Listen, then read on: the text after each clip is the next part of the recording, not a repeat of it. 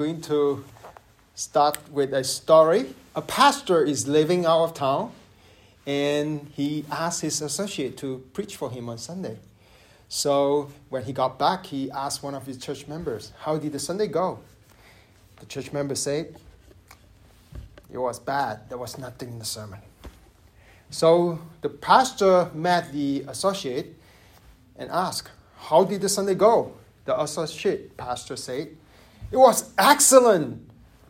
I didn't, pre- I didn't have time to prepare the sermon, but I preached one of yours. I thought I'd start off with uh, some humor because what I'll be preaching, uh, sharing next is kind of depressing. Uh, lately, there's a news again. A pastor fell in uh, moral misconduct problem. Uh, he's a mega church pastor in Australia, super influential. Uh, the church, uh, somebody is accusing him is uh, spending ten of thousands of dollars on luxury goods, trips to Cancun, Can- Cancun with his family. that cost him over $100,000. I don't know how they did work, but, and it was sad. It wasn't the first time. Last year, he was uh, asked to step down from past, the pastoral role because he was found to, had, to have mis, inappropriate conduct with two women. Uh, that is that, that, that he has crossed over the church code of conduct. Unfortunately, this is not an isolated incident. This did not only happen in Australia, it's happened everywhere. It happened in the United States. Last year, SBC released a list of over 700 church leaders, pastors, many of them, that had sexual misconduct in the church. Um, many of these pastors received vows, good seminary training like you and I that have been taught by uh, how to exegete the Bible, had preaching classes, know Greek and Hebrew, just like us. But somewhere along the line of their ministry, they fell into lust. They give in and they fall into sexual problem, money problem, power problem. It could be one of us. It won't, we don't want to be one of, we not fall into that. How, what should we do so that we don't fall into this moral problem?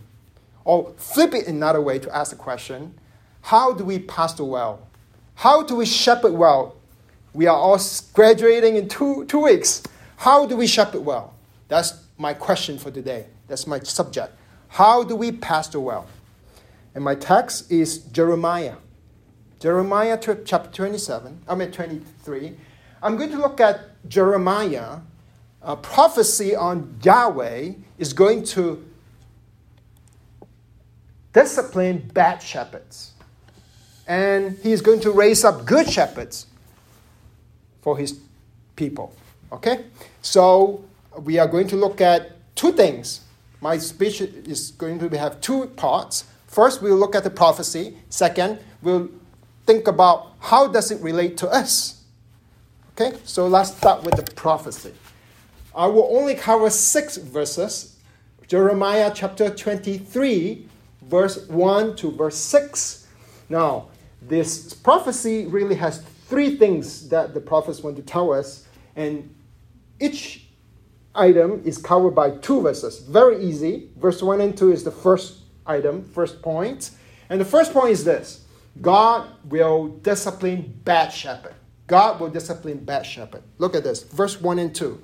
Woe to these shepherds who destroy and scatter the sheep of my pasture, declares the Lord. Therefore, thus says the Lord, the God of Israel, concerning the shepherds who care for my people. You have scattered my flock and have driven them away. You have not attended to them. Behold, I will attend to you, means discipline them for your evil deeds, declared the Lord. The Lord is saying He is going to discipline these bad shepherds. Who are these bad shepherds that Jeremiah was talking about? right before this chapter, chapter 21 and 22. He was talking about the last four kings of the southern kingdom. Those kings oppressed God's people. He, he was talking about those kings. He said, Yahweh is going to discipline these bad shepherds. The God who disciplined the bad shepherds in Israel continue to do that today in the church. God continue to discipline bad shepherds t- today.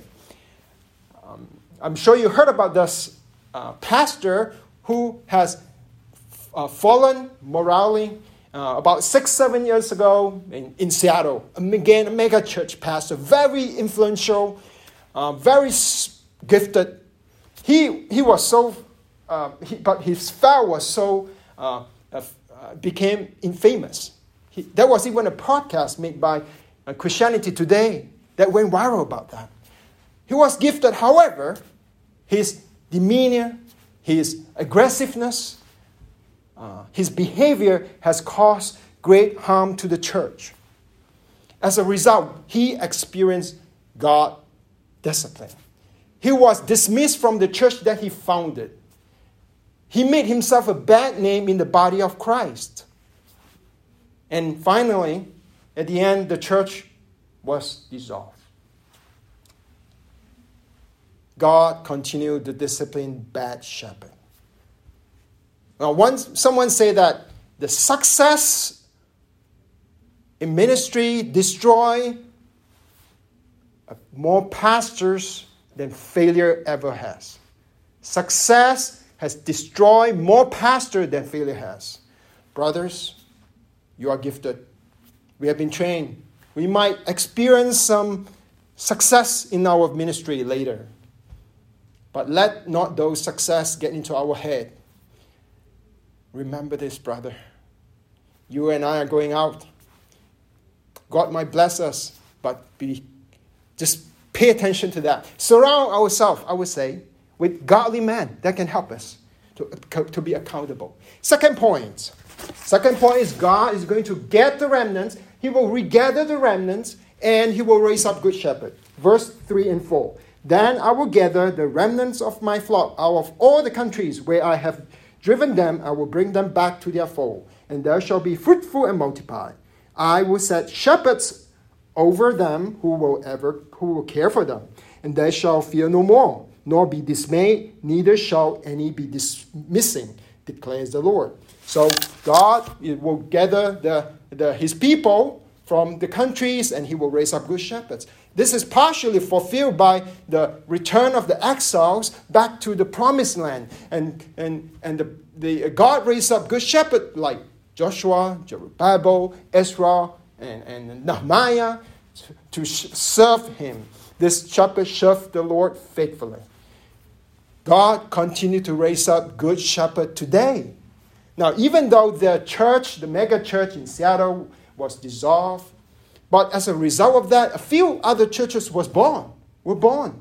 And today, there were faithful preacher, pastor that faithfully served God by shepherding God's people in these churches. God continued to raise up good shepherd to shepherd his flocks. Are you one of the good shepherds? Make sure you are one of them by the grace of the Lord, brother. We are going out. We want to be good shepherd. Point number three. Point number three of this prophecy, the last point, is God is going to raise up the Messiah as the ultimate shepherd king, the Messiah.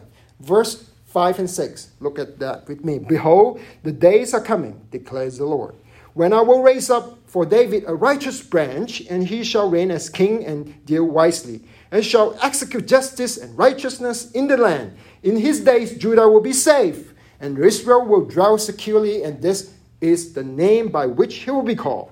The Lord is our righteousness. Now, Jeremiah is saying here, God will raise up this branch of David. This is a reference to the Messiah, Christ, our Lord Jesus Christ. The branch of David, the branch is a common metaphor in the prophets. Um, Zechariah reference to it in Zechariah 3. He said, the, the, the, the servant, the branch. In Zechariah chapter 6, the man, the branch. In Isaiah chapter 4, the branch, the Lord. This is this this images corresponds to the four images where the four gospel portray Jesus is. He is the king in Matthew. He is the servant of God in, Luke, uh, in, in Mark. He is the son of man in Luke. He is the king, the God. He is son of God in John. And what is so amazing about this prophecy is Jeremiah is connecting this branch, this shepherd king, to Yahweh. He's saying that this shepherd king is Yahweh, is God. Look at this. He said, This shepherd king will be called Yahweh, the, our righteousness. The Lord, our righteousness. In Hebrew is uh, uh, Yah, uh, uh, uh Jehovah uh, Sidenu. Sidenu. Jehovah Sidenu. I think that's how you say it. Um, so this is one of the seven compound names of Yahweh, Jehovah, in the Old Testament. God, Jeremiah is saying, Messiah, the son of David, the branch, he is king. He is the great shepherd. He is God. This is the God that we are called to serve. This is the God we are called to serve. So, that's my first point. That's the prophecy. Now, what does it mean to us? That's what does it mean to us? We know that God will discipline bad shepherd. We know that God will raise up good shepherd. We know that God has already sent Messiah, Jesus Christ, as a great shepherd to shepherd his flocks. How should we respond? We, sh- we should pastor well by leading God's people to the shepherd king. We should pastor well by leading God's people to the shepherd king. That is my homiletic proposition for today. That's my message for us pastors, teachers for today. Pastor well by leading God's people to the shepherd king. Now, God has been gathering his remnants from across the world, both Jews and Gentiles, as his church. And this head of the church is the great shepherd Hebrew chapter 13. He is the chief shepherd, 1 Peter 5. And the shepherd told us in John 10, he is the good shepherd. He's the good shepherd. What does it mean by being a good shepherd? Jesus told us, I lay down my life for the sheep. I lay down my life for the sheep. We are called to be like the good shepherd to lay down our life. That's, that's our calling. To preach the word, to love well. It's a high calling. Jesus Christ died for us. I think before we call ourselves a preacher, a shepherd, a pastor, we need to realize that we are his sheep. We are loved by him. Only then, we only by understanding we are Christ's sheep, then we can be Christ's good shepherd. We have been given much. We have been trained by some of the one of the best seminaries in the country, by some of the best professors.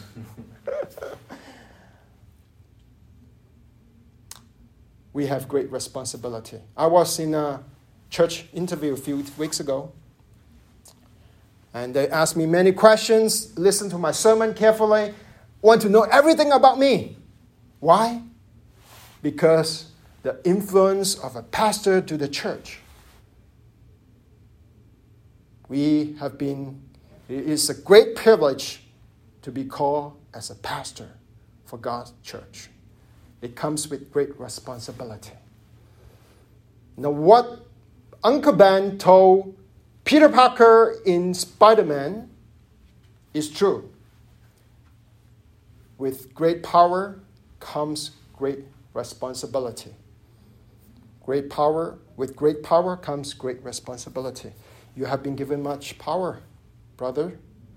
You and I, we have been trained We know Greek and Hebrew is like we have superpower. We can see text people couldn't see. We have been given much.